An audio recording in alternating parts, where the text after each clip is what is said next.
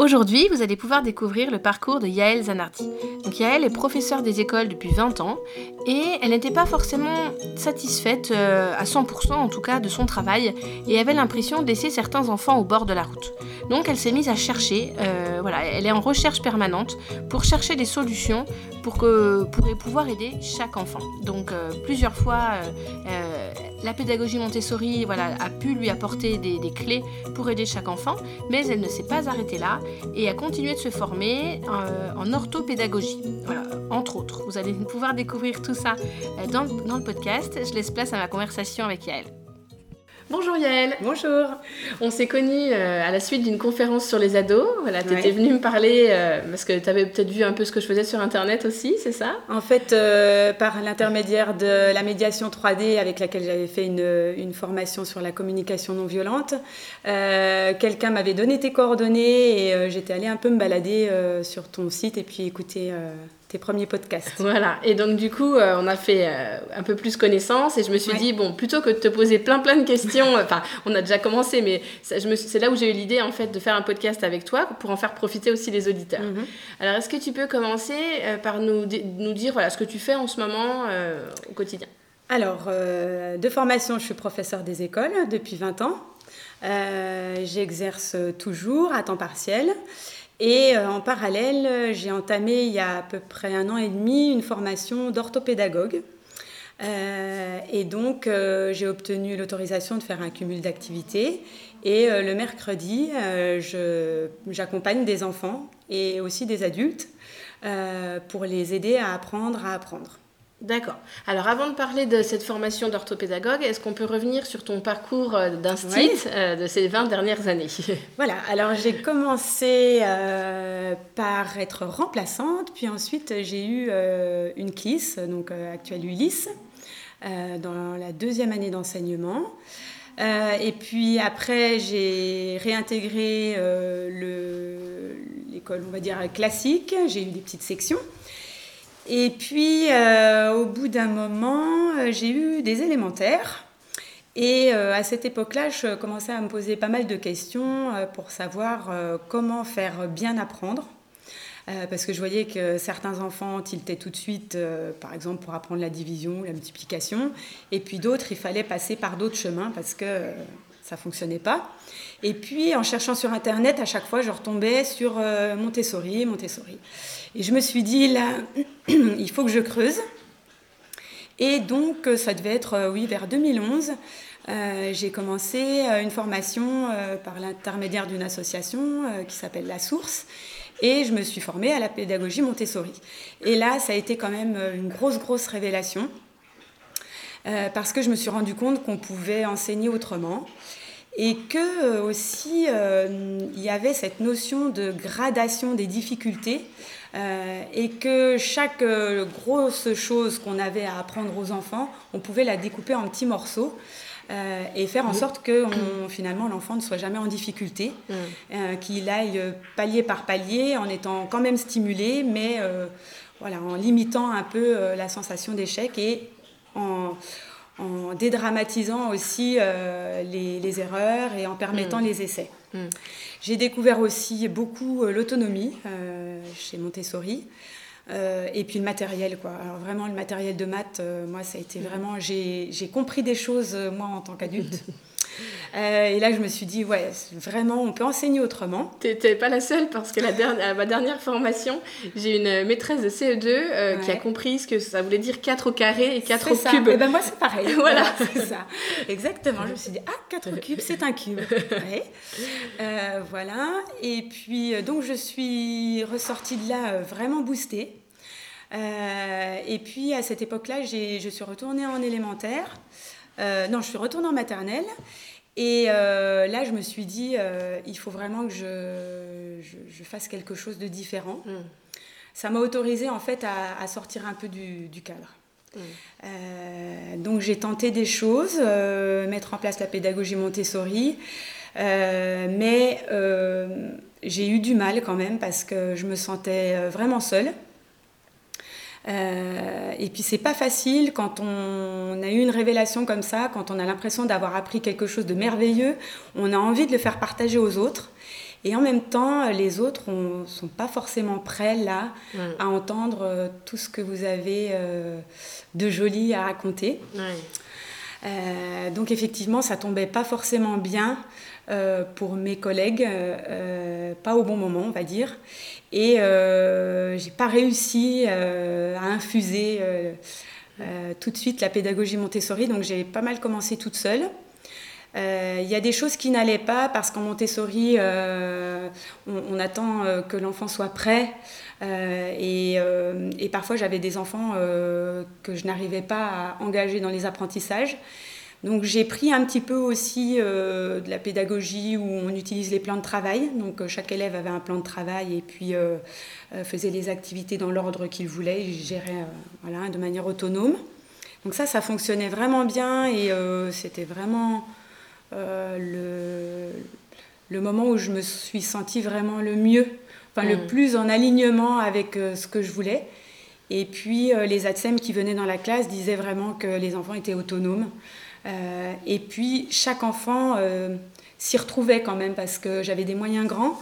Et puis euh, j'avais certains grands qui piochaient dans du travail plus facile parce que c'était bien pour eux. Mm. et certains moyens qui allaient vraiment vers des choses plus difficiles, qui étaient plus du niveau de grande section.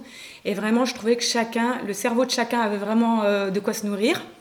Donc ça, c'était chouette.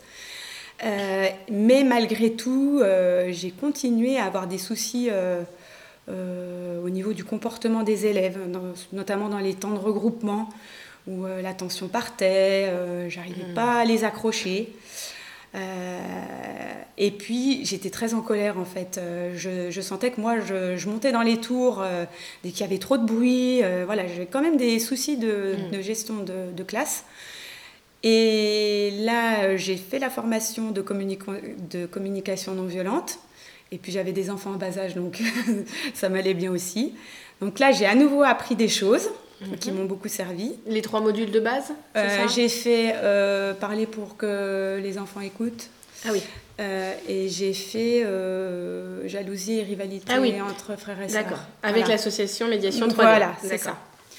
Euh, voilà, donc là j'ai appris des choses aussi, mais euh, j'étais quand même encore frustrée le soir de me dire bah oui, lui je je l'ai mm. encore pas aidé aujourd'hui, il avait besoin de moi mais j'avais pas de temps. Mm. Euh, comment je pourrais faire encore autrement pour améliorer ça, plus prendre en compte les spécificités des enfants, mieux m'adapter peut-être à leur profil euh, mieux comprendre comment ils fonctionnent. Euh, et là, en fait, euh, je suis allée me former en Belgique aux intelligences multiples avec, alors est-ce que je vais me rappeler de son nom? C'est les octophones. C'est le nom de l'organisme. Voilà, et c'est une, une, enseignante belge qui est à l'origine de, de ce programme-là. Et donc, chaque intelligence, c'est les intelligences de Gardner, sont représentées par des petits bonhommes. Euh, donc c'est une manière de vulgariser en fait euh, cette théorie-là. Et euh, cette formation qui a duré trois jours, pareil, alors là vraiment une vraie révélation. Alors pas tant pour les intelligences multiples, parce que là j'ai pas vraiment accroché moi personnellement, mais par contre il s'est dégagé quelque chose de cette formation, c'était vraiment chouette. Humainement. Dans le groupe. Et puis, et puis oui, elle a su vraiment c'était doux, enfin, je sais pas comment dire. Et puis tout le monde arrivait avec euh, bah, ses failles, dire bah voilà, moi euh, j'en suis là, je n'y arrive pas, y a, vraiment ça coince. Euh. et c'était vraiment accueilli. et puis j'ai découvert aussi là un petit peu de gestion mentale et de pédagogie positive. Donc c'est là que j'ai commencé à lire un peu les livres aussi de d'Audrey Hakoun et Isabelle Payot. Euh, euh, et, donc je suis repartie euh, en me disant je suis en réflexion, je galère, je me sens seule, mais finalement je ne suis pas seule. Mmh. d'autres galèrent, d'autres cherchent d'autres moyens d'enseigner et, et peut-être que finalement c'est pas si mal que ça d'être dans cette voie-là parce qu'à un moment donné je me suis dit mais mmh enseigne comme on t'a dit d'enseigner et ne te pose pas de questions quoi. Mais tu pouvais pas ne pas te poser de questions apparemment vu ta personnalité. Euh, et puis là c'était j'avais atteint vraiment le point de non-retour. Je pouvais plus faire euh, comme avant. voilà, donc j'ai encore ajouté des choses. Et puis il y a eu une année euh, vraiment difficile où euh, on a accueilli euh, beaucoup d'enfants avec des profils particuliers, on avait des effectifs, des effectifs vraiment chargés. Et là, avec l'équipe, on était pas loin du craquage en fait. Hein, mhm. et on a sollicité notre inspecteur et vraiment on s'est pas senti soutenu. Mhm. Et là, moi j'étais vraiment pas bien. Et euh, je me suis dit, il faut vraiment que je prenne de la distance parce que là, je vais y laisser ma santé. Euh, donc, euh, bah, j'ai eu la chance de pouvoir prendre une année de disponibilité où je me suis dit, il faut vraiment que je fasse le point sur ce que je veux faire par la suite. J'étais vraiment très, très dégoûtée. Hein. J'avais vraiment envie de quitter l'enseignement. Je suis partie en euh, j'ai jeté presque l'intégralité de mes cartons de, de, classe. Ah oui.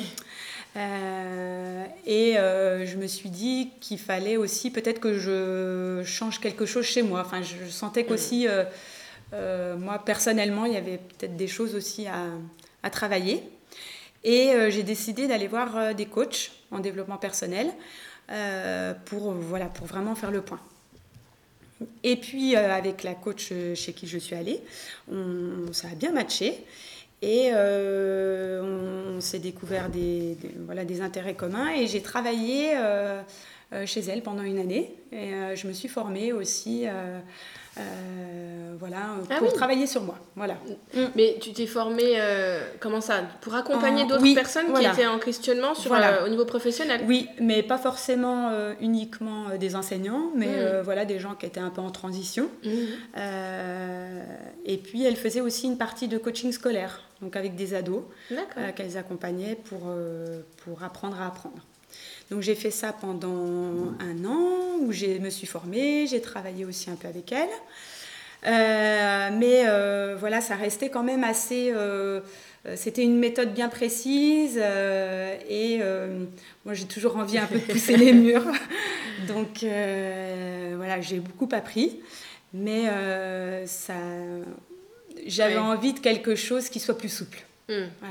Pas une méthode euh, qu'on devait appliquer et rester encore enfermé. Euh, sans, sans plus réfléchir, ça c'est pas possible apparemment pour toi. Peut-être. tu as encore envie de toujours euh, continuer d'être en recherche. Quoi. Oui, voilà, oui, c'est ce que on, disait sur voilà l'expression que tu emploies d'enseignant-chercheur, ça me convient bien parce que je pense qu'en fait on n'a jamais fini d'apprendre et puis qu'apprendre c'est vraiment important dans la vie. Euh, et euh, alors là, je ne sais pas pourquoi, euh, au mois de mai m'est revenu ce métier d'orthopédagogue dont j'avais entendu parler dans la formation en Belgique, parce qu'en Belgique, c'est un métier qui existe vraiment. Et donc, ce sont des gens qui font partie d'une équipe pluridisciplinaire, un peu comme les RAZ, enfin, j'imagine ça un peu comme les RAZ chez nous. et il y a aussi des orthopédagogues qui, qui exercent en cabinet. Donc il y a les deux structures, euh, un peu plus, je dirais, publiques et puis plus privées. Mhm. Et je ne sais pas pourquoi. Euh, alors j'avais mis ça de côté, ça m'intéressait bien quand j'étais en Belgique, mais mes enfants étaient trop petits, la formation était à Paris, ça collait pas pour moi. Et là, en mai, là, euh, je me suis dit, mais tiens, au fait, orthopédagogue, mes enfants sont plus grands, peut-être que je pourrais retourner là-dessus. Mhm. Je cherche sur Internet et là, je vois 15 jours plus tard une formation qui commence à Lyon pendant les vacances scolaires. Euh, et ma sœur habite à côté de Lyon. Et je me suis dit, non, mais là, euh, synchronicité, il faut, que j'y aille. Et, euh, et j'y suis allée. Et là, je me suis dit, waouh! bah, en fait, dans l'orthopédagogie, il y a tout ce, que, tout ce qui est important pour moi, c'est-à-dire la recherche.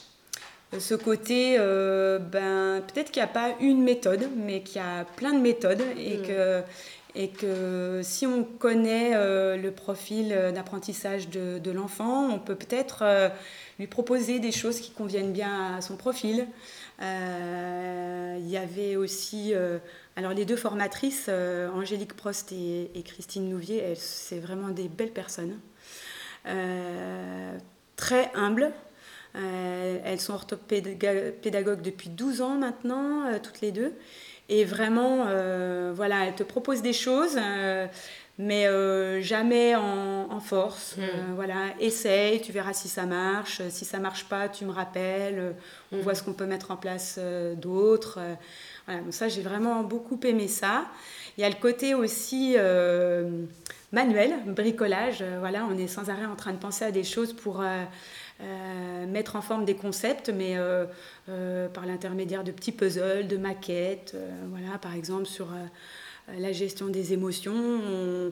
On, a un cerveau sur une feuille, on entre un ballon dedans et on montre que quand on souffle dans le ballon, les, quand les émotions sont très fortes, c'est comme un ballon qui gonfle et en fait le cerveau il est envahi et on peut plus, on peut plus réfléchir. Voilà. C'est amener des concepts peut-être un peu compliqué comme mm. ça à expliquer euh, par des maquettes et, euh, et, pour que ça soit bien, bien compréhensible par les enfants. Mm. Donc j'aime bien aussi ce côté euh, manuel, bricolage là, voilà. et puis bah, il y a l'accompagnement vraiment individuel. Et ça, vraiment, j'ai découvert comment dire, là je dis bien en ce moment que on a plein de super pouvoirs euh, on n'en est pas forcément conscient et puis on ne sait pas forcément bien les utiliser.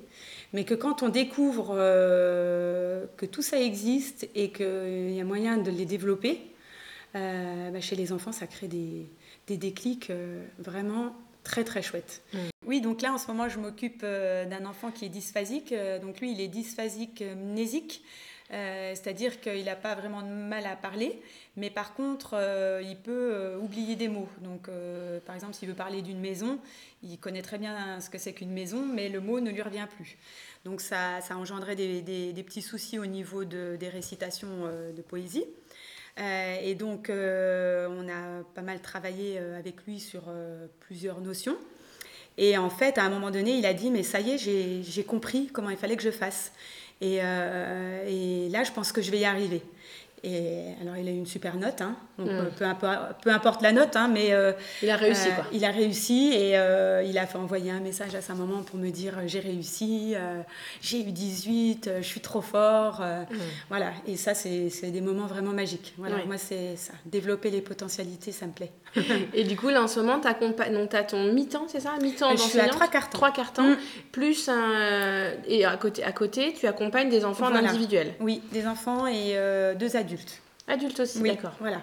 Oui, parce que j'ai pas expliqué en fait ce que c'était euh, orthopédagogue. Non, vas-y, vas-y. Euh, voilà, donc en fait, euh, orthopédagogue, on peut s'occuper à la fois d'enfants et d'adultes et on les accompagne pour, pour comprendre comment on fait pour mieux apprendre. Alors le, point de départ, c'est déjà d'identifier le profil d'apprenant. Donc on a un, test euh, qu'on utilise, qui est issu euh, du travail de chercheurs québécois. Euh, et à partir de là, on voit comment un peu fonctionne le cerveau de l'enfant par, défaut. Quoi. Mm. Euh, après ça, on observe aussi euh, le fonctionnement des fonctions exécutives euh, chez l'enfant. Donc, c'est beaucoup basé sur les fonctions exécutives. Ça me plaît, ça. Tu peux en parler pour les auditeurs qui ne connaissent pas Parce que j'ai l'impression que c'est très peu. Enfin, Céline Alvarez en parle beaucoup, mais Alors, dans son deuxième livre, voilà. Voilà, à je pense qu'il y a plein d'enseignants qui ne connaissent pas. Donc, si tu peux en parler. Alors, la, la, définition des fonctions exécutives varie un peu d'un auteur à l'autre. moi, je dis ce que j'ai appris dans ma formation. Euh, elles englobent aussi euh, la régulation des émotions, ce qui n'est pas forcément euh, contenu normalement dans les fonctions exécutives.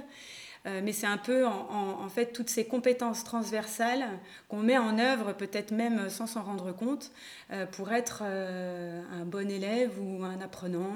voilà. Mm. Mais même en tant qu'adulte. oui, même dans la vie de tous les jours. Pour, voilà, mm. pour gérer un projet, il y a mm. toutes ces compétences transversales qu'on met en œuvre au-delà des contenus. Voilà. Donc on ne s'intéresse pas du tout au contenu, je ne vais pas faire du soutien mm. scolaire euh, sur euh, une notion.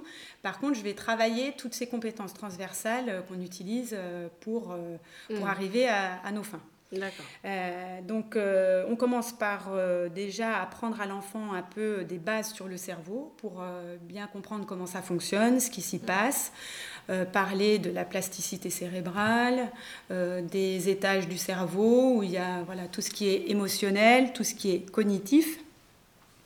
Et puis euh, ensuite, on apprend aux enfants euh, tout ce qui est régulation, donc c'est ce dont je parlais à l'instant, la régulation du stress, la régulation de l'impulsivité, pas rouler trop vite, rouler à la bonne vitesse. Parfois, mm. des activités qu'on maîtrise, on peut rouler vite. Mm. Euh, d'autres, quand on est en début d'apprentissage, euh, il faut rouler beaucoup moins vite, puis de plus en plus vite au fur et à mesure, euh, au fur et à mesure de l'apprentissage.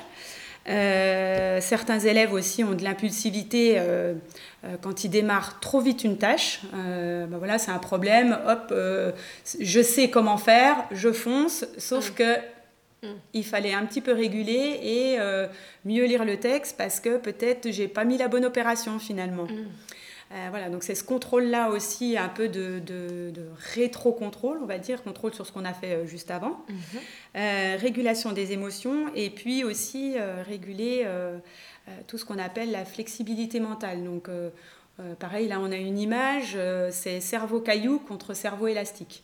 En fait, parfois, quand on veut résoudre un problème, on a une, une stratégie qu'on utilise et on va avoir du mal peut-être à comprendre que le copain il n'utilise pas la même stratégie que nous, mm. mais que finalement il va aussi lui euh, arriver au résultat. Mm. Et on s'obstine à vouloir toujours utiliser sa stratégie, donc on est comme le caillou bien dur. Euh, parfois, dans la vie, il faut apprendre aussi à être plus élastique et à aller voir euh, si les stratégies des copains sont pas plus efficaces, plus rapides et que finalement elles nous conviennent peut-être aussi mieux. Mm-hmm.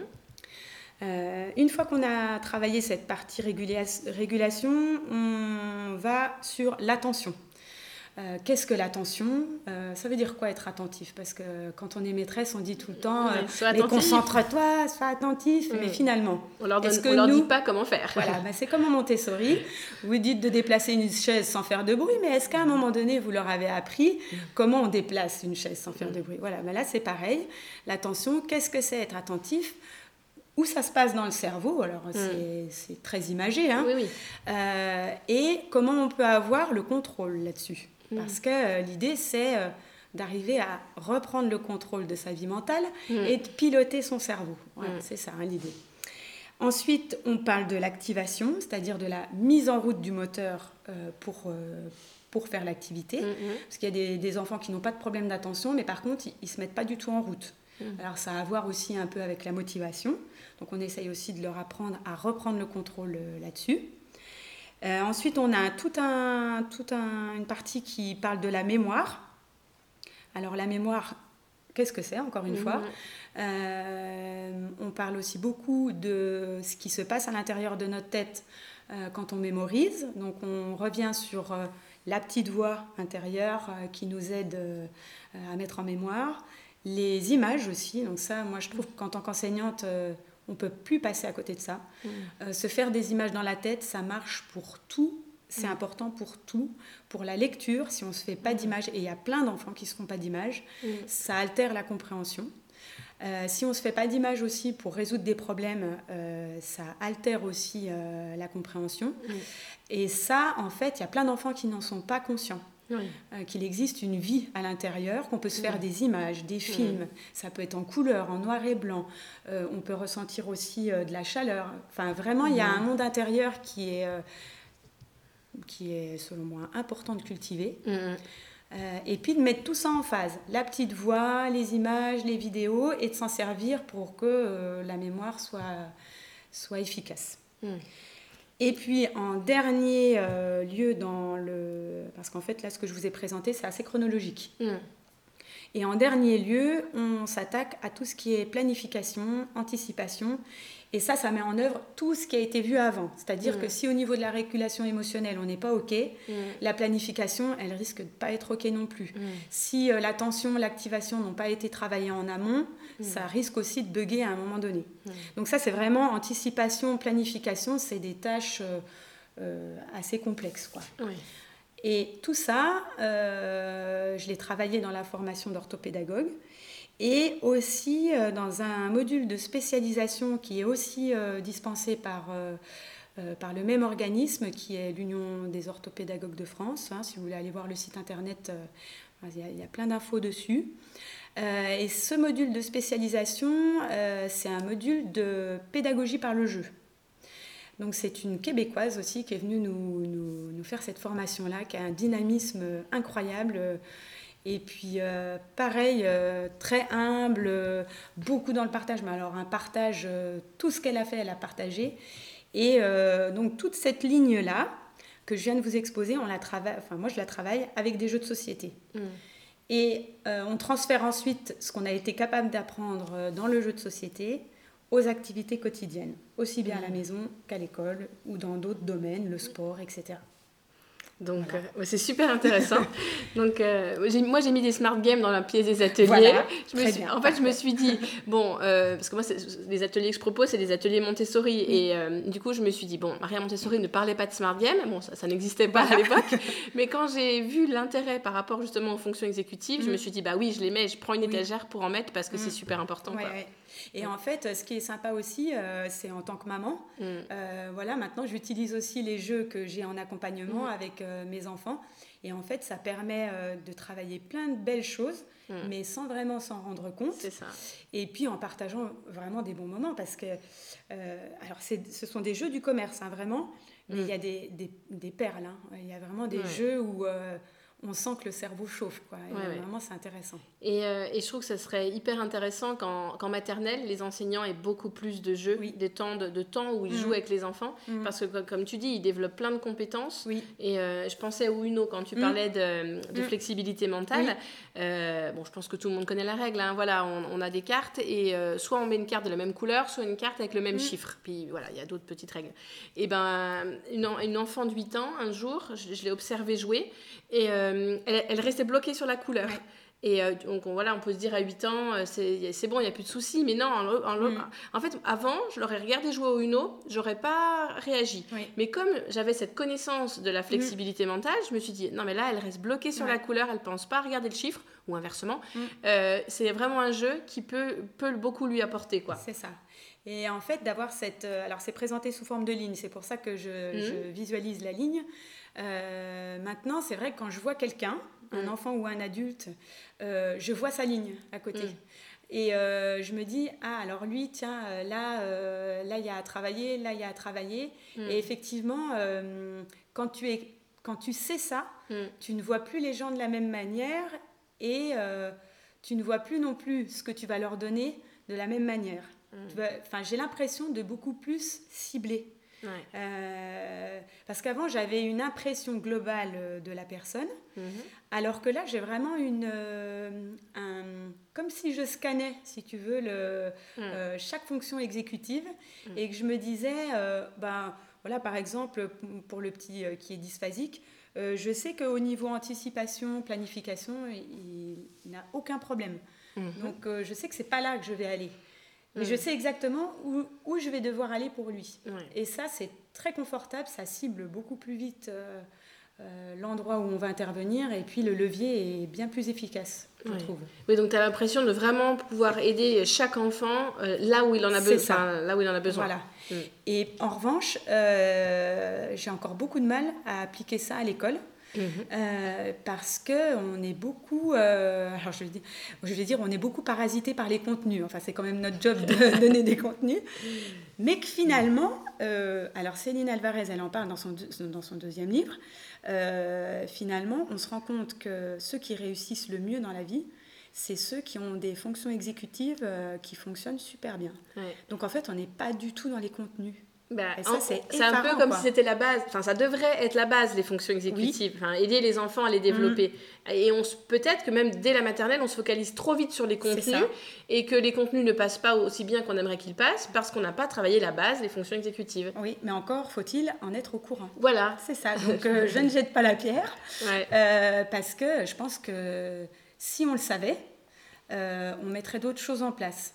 Encore que on est beaucoup, euh, c'est vraiment un obstacle ces, ces, programmes pour ça, parce que tu es quand même tiraillé entre, entre, te dire euh, il faut que je prenne du temps pour travailler ces fonctions exécutives, que je libère des créneaux, mais que ces créneaux-là, c'est ceux que je n'utilise pas pour autre chose. Donc, alors, il, va se passer quelque chose, hein, sûrement. quelque chose va évoluer hein, là-dedans, hein, probablement. Mais moi, j'ai encore euh, vraiment du mal Mm. j'ai aussi beaucoup de mal parce que bah, il y a le groupe. Donc, c'est plus facile quand c'est un élève. Euh, mais c'est vrai que je pourrais dire, euh, bah tiens, je fais passer la ligne à tout le monde. Alors moi, j'ai pas ma classe à moi, donc je j'ai jamais eu l'occasion de le faire. Mais peut-être que si j'avais ma classe à moi, je commencerais par euh, voilà la ligne mm. dont je vous parlais. Je, je, je, fais la ligne pour chacun mm.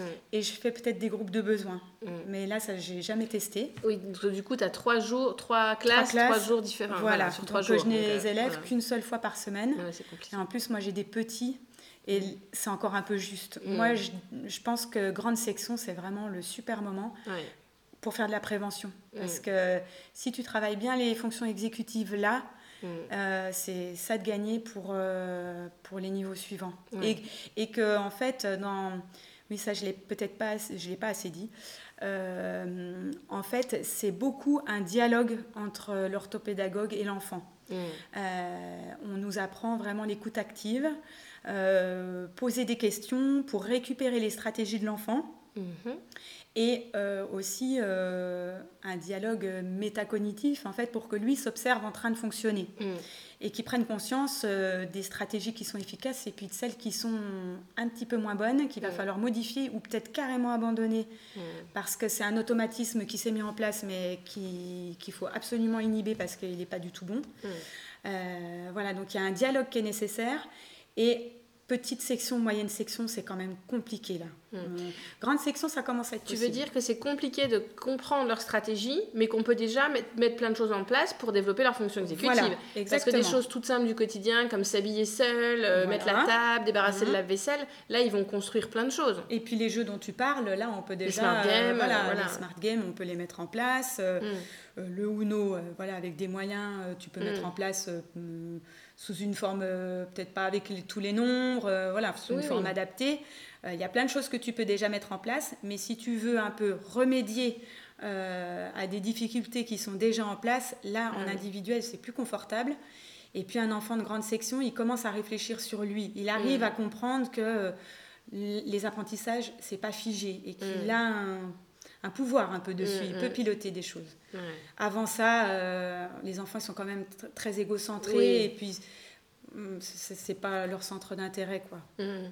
Donc là actuellement tu peux pas le mettre en place en classe vu que tu as trois classes différentes oui. et c'est des, des petits. Oui. Mais euh, puis pour toi, tu parlais du souci du groupe, mm. mais euh, parce que là, dans ma tête, je suis en train de faire le rapprochement entre apprendre à apprendre, l'orthopédagogie et la pédagogie Montessori. euh, une, une instite, voilà, qui a sa classe, euh, on va dire 4 jours par semaine, mm. qui travaille, on va, enfin, on va dire, avec les grands principes de la pédagogie Montessori, mm. donc l'autonomie. Elle aura, cette instite, elle aura des temps en individuel avec chaque enfant. Donc là, ça serait tout à fait possible, en fait. Oui, oui.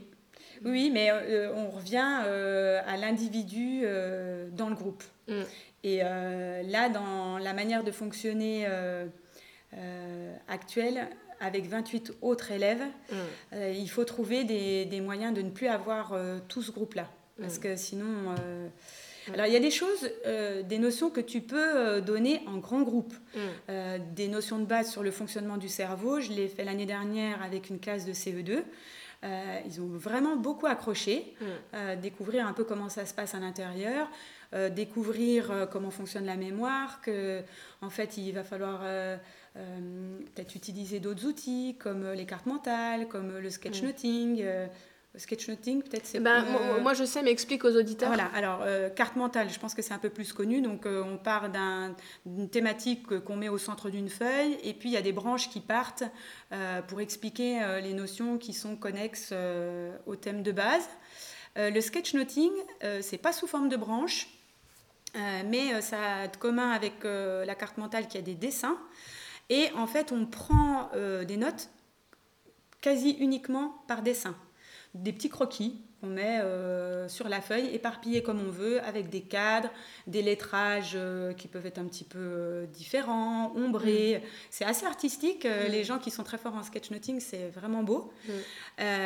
et ça correspond à, certains profils d'apprenants euh, qui apprennent mieux, euh, qui récupèrent mieux les infos comme ça que quand on a un texte de trois pages euh, mmh. linéaire, quoi. Mmh. Où finalement on a beau surligner, mettre en fluo, en fait ça n'entre pas si bien, les liens ne se font pas si bien que ça.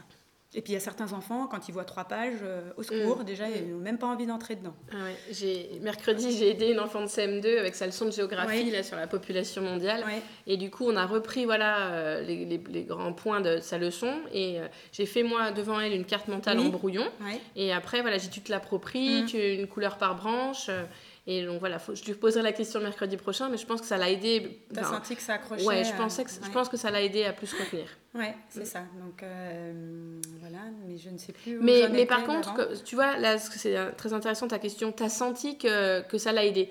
Ben, J'en suis pas. Enfin, j'en suis, j'en ai pas la certitude. Oui. Enfin, je, euh, je sais pas. Alors que ce que tu disais avec la formation d'orthopédagogue, tu, tu, tu ressens plus comment aider l'enfant. Là, moi, j'ai utilisé la carte mentale parce que je me suis dit c'est un Mhm. outil qui peut être intéressant, donc Mhm. je vais euh, lui proposer. Mhm. Mais je ne sais pas si c'était euh, approprié ou pas. Alors en fait, c'est parce qu'en amont, nous, on a testé le profil euh, d'apprentissage. En fait, on, le, on a quatre catégories qui ressortent des tests qui vont deux par deux. Donc euh, ton cerveau, il peut être euh, euh, soit, verbal, soit non verbal. Donc verbal, ça veut dire que tu vas plus être accroché aux mots, Mhm. au texte, euh, voilà. Et non verbal, tu vas plutôt t'accrocher aux images. Mhm. Et puis, les deux autres catégories, c'est simultané ou séquentiel. Donc, soit ton cerveau, il est séquentiel, c'est-à-dire que tu aimes bien quand ça va dans un ordre précis, Mhm. petit 1, petit 2, etc. Euh, ou alors ton cerveau est plutôt simultané, c'est-à-dire qu'il aime bien quand les choses arrivent euh, de manière simultanée. Mhm. On pourrait rapprocher ça un peu de la pensée en arborescence. euh, Oui. Voilà.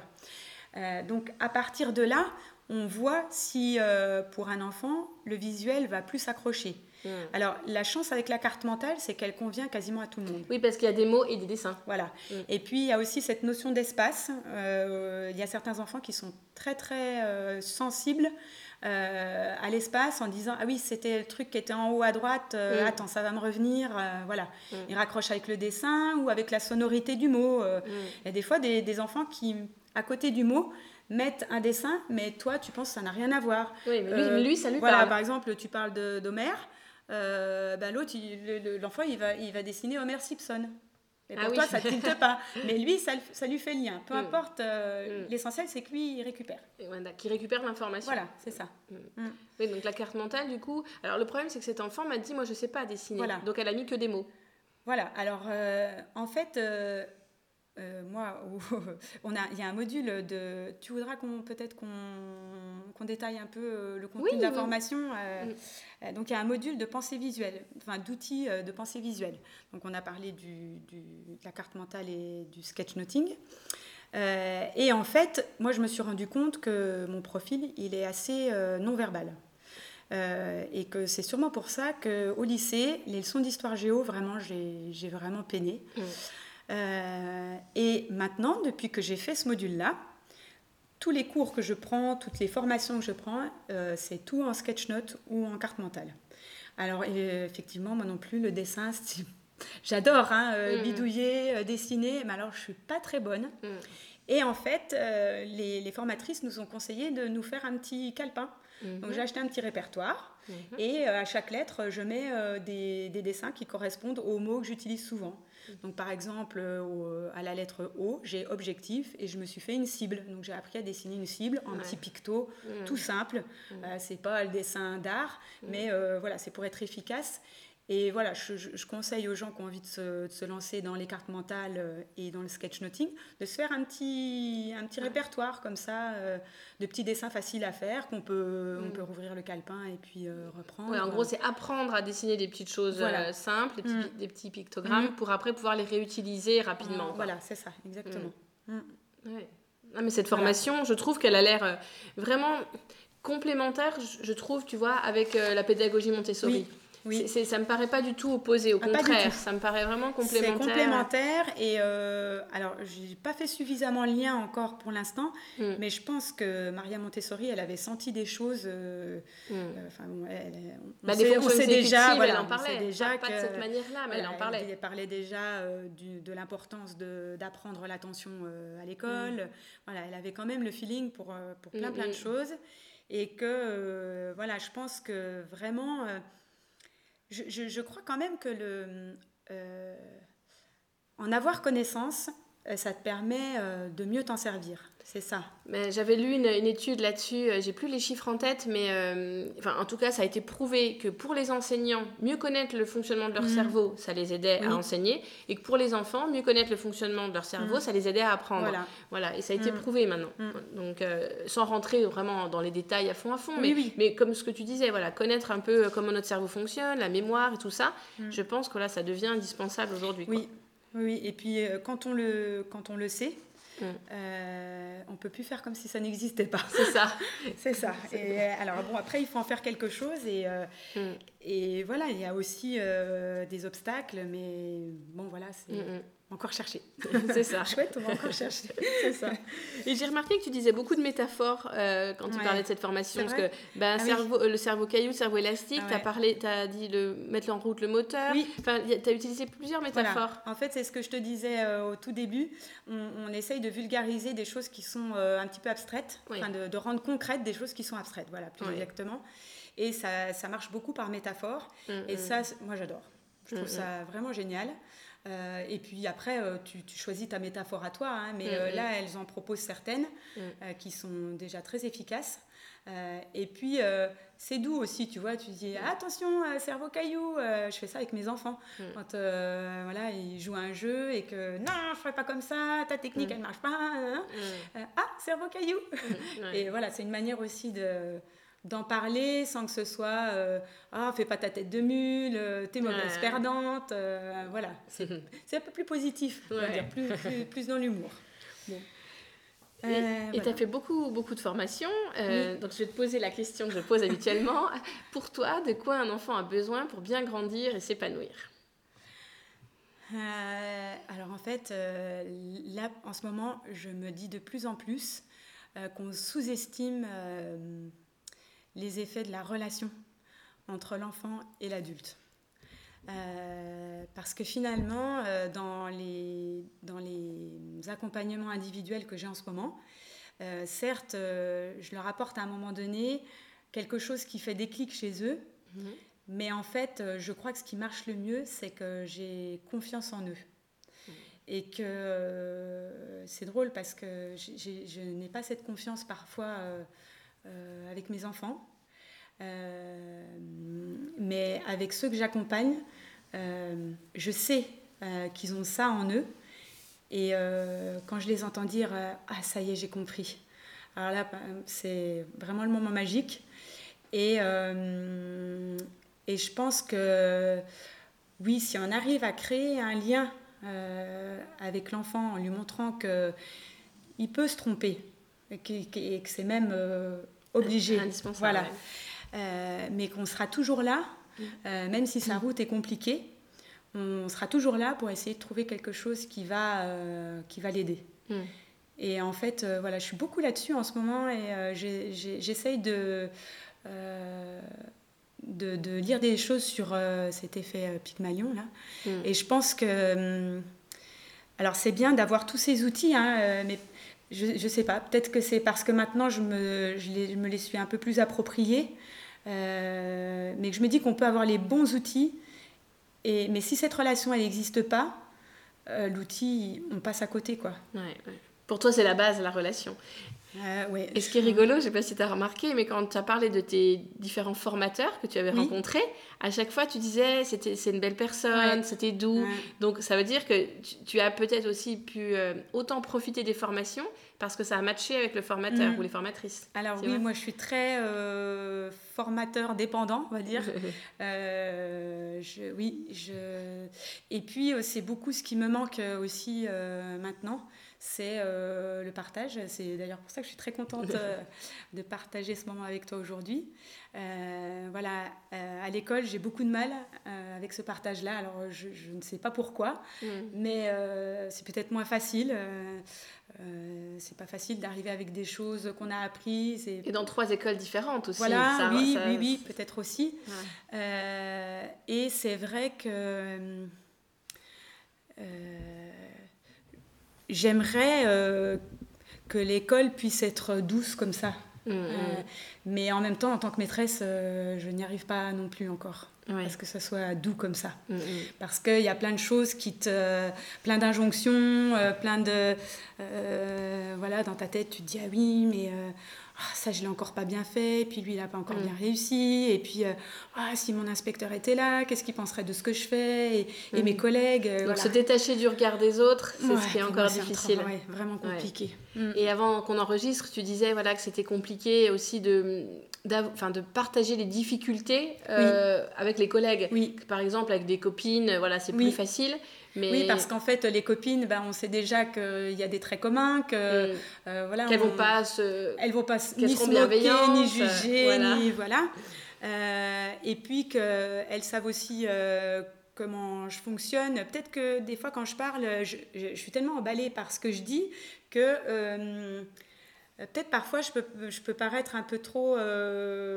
Euh, je sais pas comment dire. Que ça laisse pas de place au doute, que, que tu as envie alors que tout le monde travaille comme ça, quoi. Oui, alors qu'en fait, euh, le doute, c'est à chaque instant. et que voilà, peut-être aussi, ça fait un peu peur. Ouais. Euh, donc euh, ça facilite pas le partage avec des gens qui me connaissent peut-être euh, moins. Ouais. C'est rigolo parce que moi aussi mes premières années dans mon ancienne école, j'ai pas forcément su communiquer parce que j'étais tellement emballée. Mm. Mais d'un autre côté, j'avais pas encore testé, donc je pouvais pas dire ça marche, essayer. mais la façon dont j'en parlais, ça laissait, enfin voilà, c'est exactement ce que tu mm. décris en fait. Mm. On a envie que les gens nous suivent. Oui. Et, euh, ils sont pas forcément prêts à nous suivre à ce moment-là. Non, c'est pas forcément. Euh, voilà, toi, tu arrives avec ton truc, mais eux, euh, ils sont peut-être à milieu de ça et puis ils sont peut-être en train de s'intéresser à, un autre sujet qui est super intéressant et ça rentre pas non plus dans leur mm. emploi du temps.